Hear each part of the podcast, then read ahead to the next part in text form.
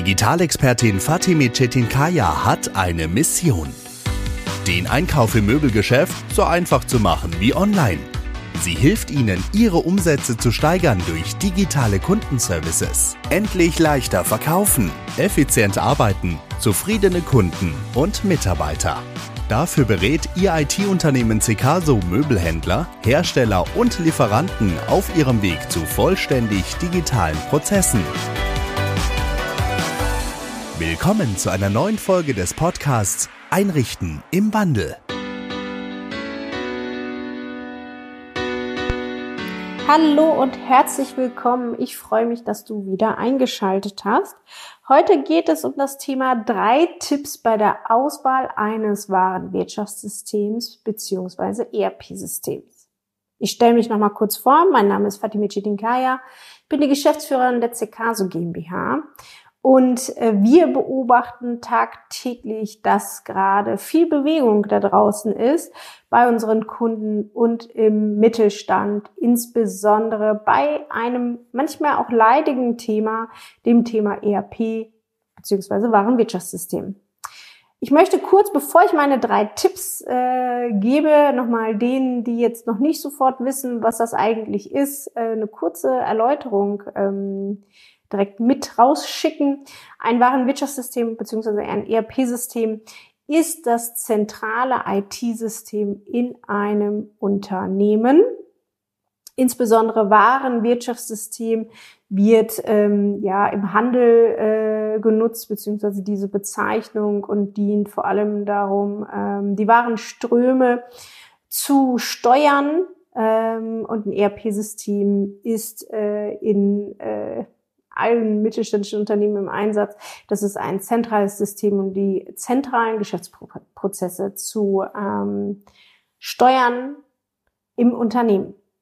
Und dadurch, dass das so ein wichtiges System ist, ist es natürlich sehr bedeutsam, wie man dieses System auswählt. Und äh, wir ähm, geben euch heute mal drei Tipps, worauf wir vor allem achten, wenn wir unsere Kunden dabei beraten, welches zentrale System sie nutzen sollten. Denn gerade auch jetzt so in Krisenzeiten oder wenn man insbesondere viel Bewegung im Markt hat, ist es so, dass dann doch viele Unternehmen merken, okay, ist unser System eigentlich vielleicht alt oder kann es überhaupt noch mit uns mitwachsen oder haben wir eigentlich heute andere Anforderungen? Meine drei Tipps jetzt. Tipp Nummer eins, worauf ihr unbedingt achten solltet und aus meiner Sicht eins der wichtigsten Themen, denn das wird euch früher oder später einholen, ist das Thema Open API Strategie des Anbieters. Was bedeutet das? Es ist im Grunde genommen die Schnittstellenstrategie des Anbieters und worauf ihr dabei achten solltet. Jetzt ist es so, dass natürlich, warum sind überhaupt Schnittstellen relevant? Das vielleicht erstmal vorab. Schnittstellen sind relevant, weil ihr hm, neben diesem zentralen ERP bzw. Warenwirtschaftssystem natürlich Systeme braucht, die ihr dort andockt. Und in dem Moment braucht ihr immer, Idealfall, Schnittstellen. Jetzt ist es so, wenn man ähm, ERP-Anbieter äh, fragt, ähm, habt ihr denn äh, Schnittstellen, wird äh, jeder sagen, euch sagen, ja natürlich. Äh, was bedeutet aber eine Open API Strategie? Im Grunde genommen geht es darum, ob es offene, standardisierte Schnittstellen gibt. Oder noch, noch, noch besser, gibt es ja bereits Anbieter auf dem Markt, die einen, ein Marktplatzprinzip haben. Das heißt, x-beliebige Drittanbieter können an das System angebunden werden, ähm, auch ohne Aufwand. Wenn es keine offene Schnittstellenpolitik gibt, und da gibt es jetzt verschiedene Nuancen, auf die gehe ich gleich ein, ist das Problem, es wird am Ende des Tages immer was kosten. Also jede Schnittstelle wird euch was kosten, die ihr ähm, beauftragt. Äh, ihr werdet Zeit verlieren, äh, weil ihr eine gewisse Abhängigkeit vom Anbieter habt. Und jetzt habe ich ja gerade gesagt, es gibt so Nuancen, deswegen in den Gesprächen mit den ERP-Anbietern äh, kann man das erkennen, ähm, wo es dann doch Unterschiede gibt. Wenn es natürlich ein Marktplatzprinzip gibt, das heißt, ähm, der ERP-Anbieter wirbt bereits auf seiner Seite damit, dass es x Hunderte oder Tausende Module und ähm, vor allem äh, Drittanbieter gibt, die man anbinden kann, dann wisst ihr natürlich schon, okay, dass äh, das funktioniert und ihr könnt euch anschauen, welche Applikationen ihr dazu schaltet. Wenn es das nicht gibt, dann müsst ihr das vor allem erfragen. Und wenn ihr ähm, einen ERP-Anbieter jetzt fragen würdet, ähm, haben Sie offene Schnittstellen, beziehungsweise ähm, wie sieht's mit dem Thema Schnittstellen aus, dann wird jeder erstmal sagen, ach ja, gar kein Problem. So. Und jetzt ist es ganz, ganz wichtig, nochmal nachzuhaken. Denn ja, ist kein Problem, ist erstmal äh, so eine globale Antwort. Jetzt geht's um die Feinheiten. Das heißt, äh, man muss dann genau schauen, Gibt es denn standardisierte offene Schnittstellen und gibt es dazu eine Schnittstellendokumentation, die wir bereits einsehen können? Und jetzt hier kommt der Unterschied. Es wird jetzt einige geben, die sagen, ja, und über folgenden Link könnt ihr das ein ähm, aufrufen. Das heißt, ihr wisst dann, ihr könnt diese Schnittstelle jedem x-beliebigen jeder x-beliebigen Agentur auch geben und man kann immer eine Schnittstelle bauen. Oder die Person wird sagen, ähm, nein, äh, das Thema, äh, wir, wir müssen die dann individuell bewerten und ähm, können dann äh, das aber umsetzen, das ist gar kein Problem. So, das ist schon ein Problem. Denn ihr müsst wissen, dass das Konsequenzen für euch hat. Denn äh, für mich, ganz ehrlich, ähm, ich empfehle keinem unserer Kunden, äh, einen ERP-Anbieter auszuwählen, der diese Strategie verfolgt. Das heißt, äh, der sagt, ja, gar kein Problem, wir können Schnittstellen machen, ähm, müssen wir uns dann halt angucken. Das ist dann für mich schon K.O.-Kriterium, absolut Red Flag. Für mich ist dann dieser Anbieter raus, weil es für meinen Kunden oder unsere Kunden immer bedeutet, am Ende des Tages ist man abhängig von den Ressourcen des ERP-Anbieters. Es erzeugt Kosten. Und wenn es Kosten jedes Mal erzeugt, dann entstehen vor allem eins, es entstehen sogenannte Schattenprozesse.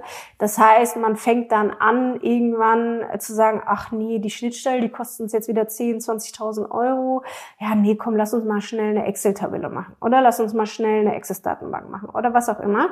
Das heißt, man fängt an, drumherum zu bauen. Und das ist prozessseitig äh, schlecht. Und deswegen sage ich immer, die Open API Strategie eines Unternehmens ist sehr, sehr wichtig. Im Idealfall berücksichtigt ihr nur Anbieter, die bereits ähm, ein Marktplatzprinzip verfolgen und äh, da ganz, ganz offen äh, sind, weil ihr dadurch einfach eine extreme Flexibilität in eurem Unternehmen habt und gerade im, in der Softwarebranche tut sich so viel. Jeden Tag kommen neues, coole Tools raus und ihr wollt ja die Flexibilität haben, das mit einzubetten. Und wenn ihr jetzt irgendwie heute entscheiden würdet, ihr, ihr möchtet äh, WhatsApp, äh, WhatsApp äh, Business äh, bei euch mit einbetten, dann könnt ihr das bei einem Marktplatzprinzip, weil das ist dann meistens eine App, die bereits äh, im Marktplatz vorhanden ist und ihr habt innerhalb von wenigen Tagen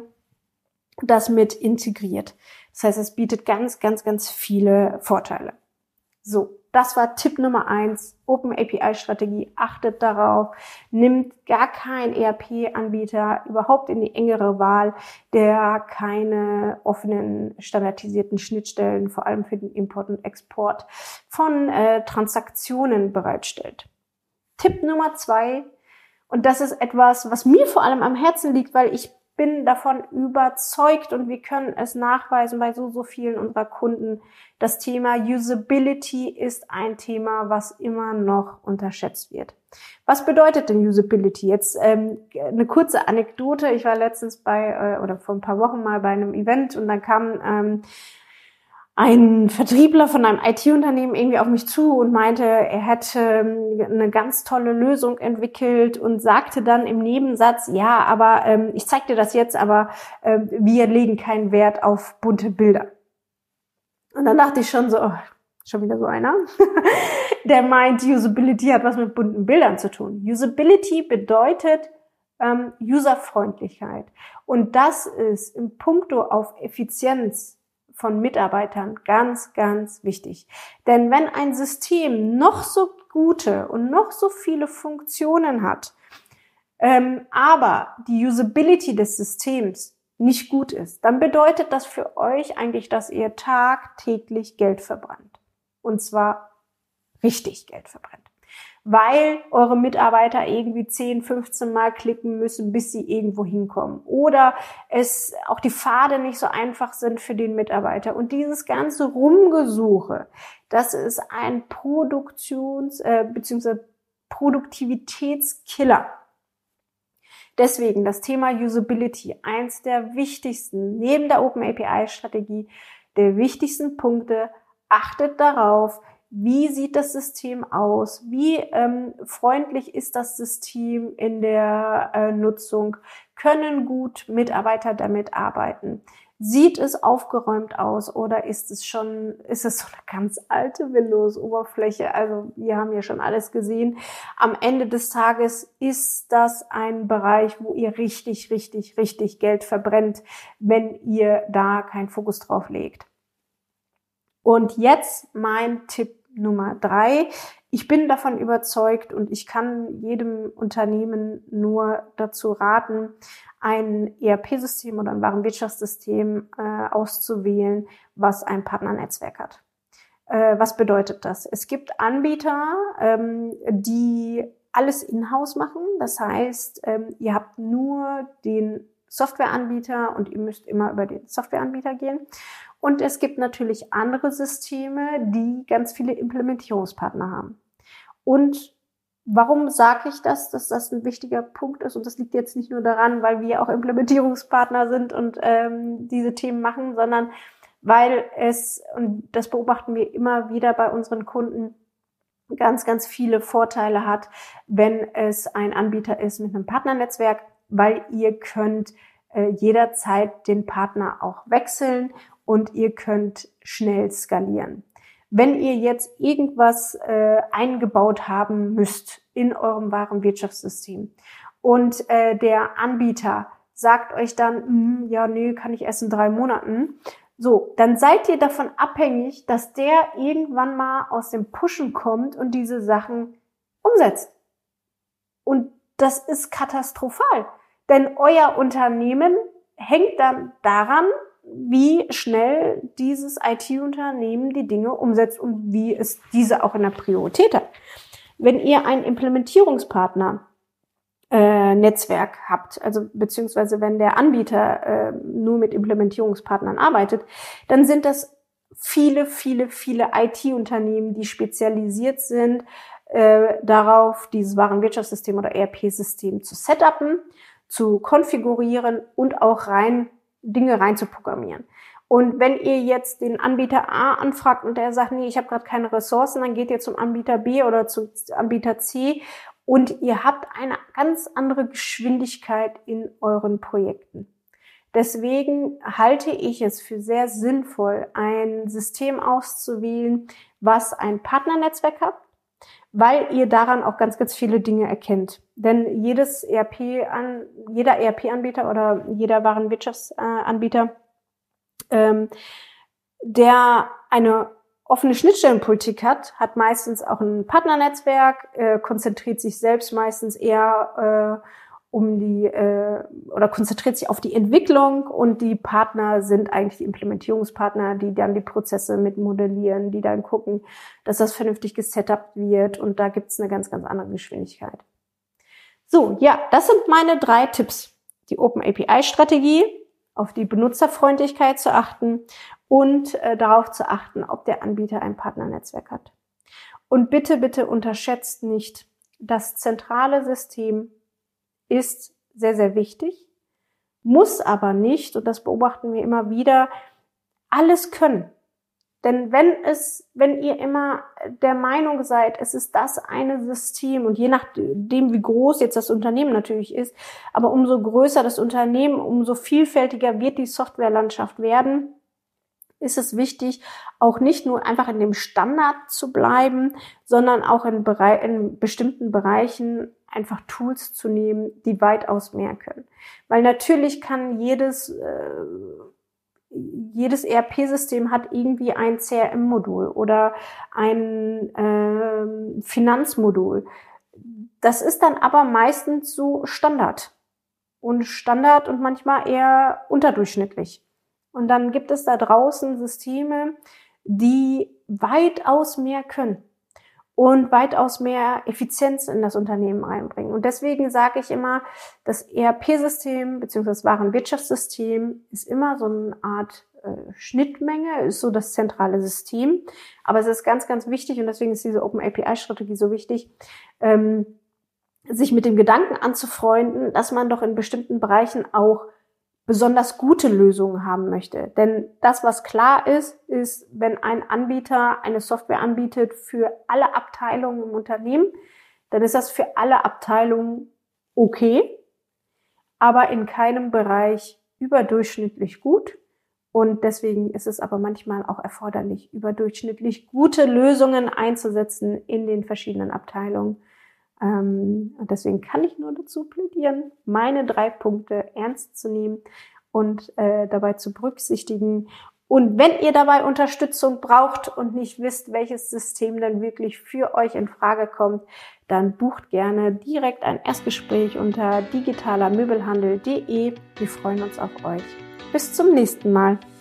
Danke fürs Zuhören.